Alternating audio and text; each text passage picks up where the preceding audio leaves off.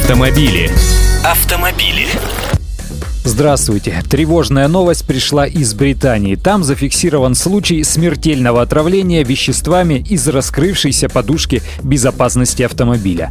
59-летний морской инженер из Британии Рон Смит попал в аварию с участием шести автомобилей. Сам он ехал в машине Vauxhall, так в Британии именуют марку Opel, и в столкновении не пострадал. Но после аварии рассказал жене, что подушку безопасности его автомобиля пробил осколок стекла, после чего весь салон заволокло белым дымом и забросало порошком, который он, естественно, вдыхал.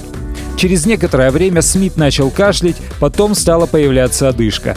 Позже дышать стало труднее, его госпитализировали и подключили к аппарату искусственной вентиляции легких. Но и это не помогло. Три недели спустя Рон Смит умер. Концерн General Motors, которому принадлежит марка Opel Vauxhall, после этого начал расследование инцидента, поскольку в заключении смерть водителя была связана с ДТП. Давайте посмотрим, как работает подушка безопасности. Азотом, а не атмосферным воздухом надувается airbag, как бы его там ни называли. Чаще всего для этого используется химическая реакция с участием азида натрия, бесцветной соли при давлении либо нагревании, выделяющей большое количество азота. Азид натрия токсичен, так же как и натрий, выделяющийся при реакции, поэтому для их нейтрализации используют дополнительно химические вещества. Реакция должна происходить всего-то 30 миллисекунд, но, похоже, в британском случае не все пошло так, как должно было пойти.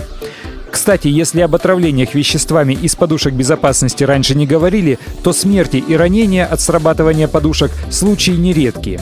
В 1990 году был зарегистрирован первый смертельный исход, связанный с использованием подушки безопасности, а пик подобных случаев пришелся на 1997 год, когда в США было отмечено 53 подобных происшествия. Тогда подушки раскрывались слишком сильно. В 1994 году появилась первая наполняемая газом подушка со специальными датчиками, и вскоре способные раскрываться с меньшей силой подушки безопасности получили более широкое распространение. Благодаря этому количество смертельных случаев по вине подушек уменьшилось, но ранения, связанные с их раскрытием, остаются весьма распространенными. Поэтому нельзя, чтобы расстояние от подушки безопасности, что в руле автомобиля, до груди или лица было меньше 25-30 сантиметров. И ни в коем случае нельзя перевозить ребенка в кресле люльки на переднем пассажирском сидении, если подушка не отключена. Это что касается аирбэгов. А вообще, вы насколько доверяете системам активной или пассивной безопасности автомобиля? И обращаете ли внимание на это при покупке машины? Автомобили. Автомобили.